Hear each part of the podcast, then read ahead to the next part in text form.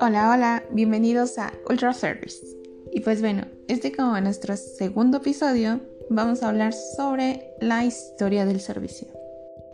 Para eso nos trasladaremos a la prehistoria, donde como todos sabemos, no había cubiertos, una losa o modales como tal.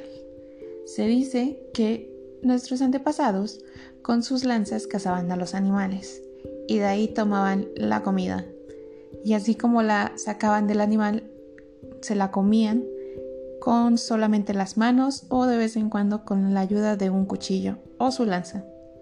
También lo que ellos hacían era que se sentaban en cuclillas para poder comer sus alimentos. Pero bueno, eso no es todo. También se dice que ahí fue creado el primer método de cocción. ¿Tienes alguna idea de cuál podría ser? Nada, no te preocupes, yo te diré.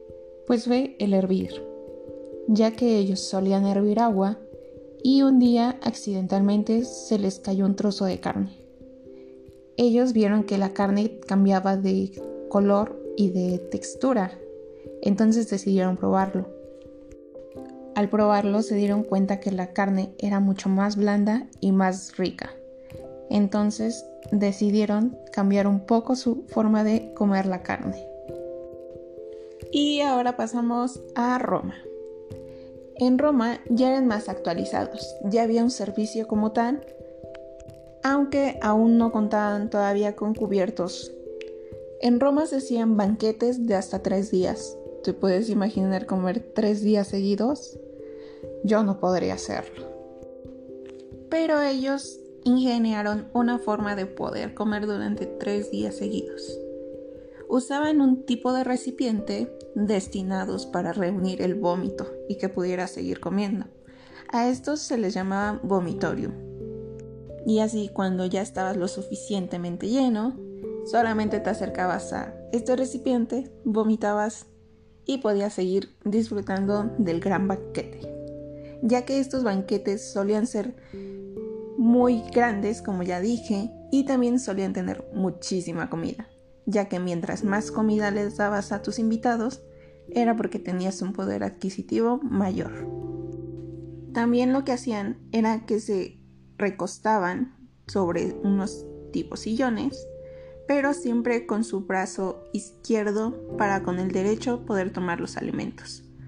Aunque en esta época si eres zurdo, sería al revés, para poder tomar los alimentos con tu mano dominante. Y ahora pasamos a la Edad Media. Esta época en personal es una de las que menos me gustan, ya que se dice que no había higiene como tal, solamente se bañaban cuando había algún evento importante y hasta eso tenían que seguir una regla. La cabecera de la familia, o sea el padre, se bañaba primero. Después, en la misma agua, se bañaba el segundo hijo. Y si había otro hombre en la familia, era el siguiente en bañarse. Si no, seguía la madre. Y después de la madre, seguían las hijas. Entonces, yo considero eso un poco io.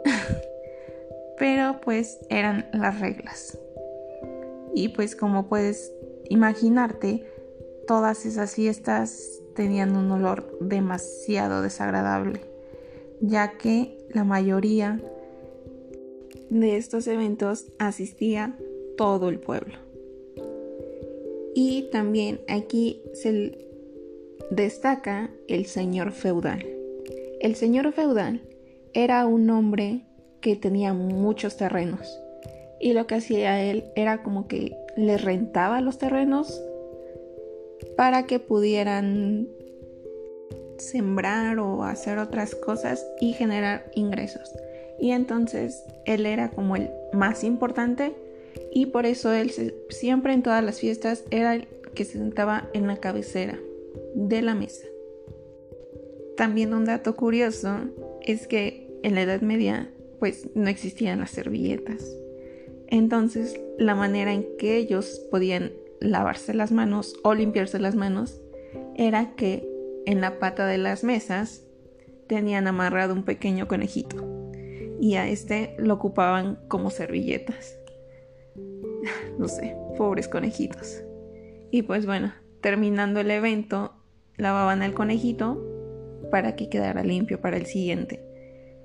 Pero como puedes ver, si ya tenían un conejo, las personas que no se bañaban bien y además toda la comida que había ahí, ya te puedes imaginar qué tipo de olores había.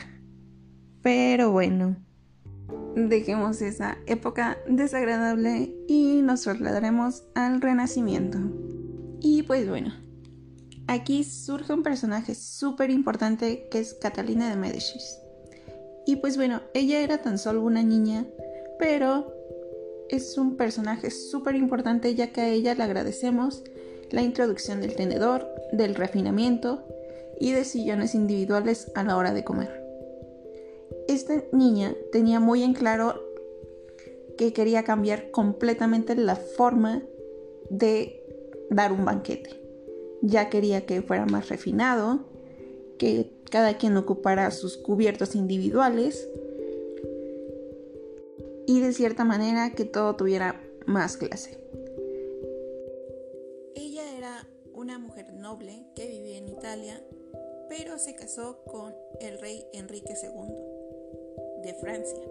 Entonces ella, al tener que mudarse a Francia, decidió llevarse con ella todo su personal, tanto a su chef como a sus damas, a todos. Entonces fue así que llegó a Francia y les enseñó a los otros chefs cómo era que ella manejaba su servicio y cómo era que le gustaba. Entonces así en Francia aprendieron de este nuevo servicio y se hizo en todo el mundo. Así que todos hay que agradecerle a Catalina. Y pues bueno, esto es todo por la historia y nos vemos en el tercer capítulo. No te lo pierdas. Bye.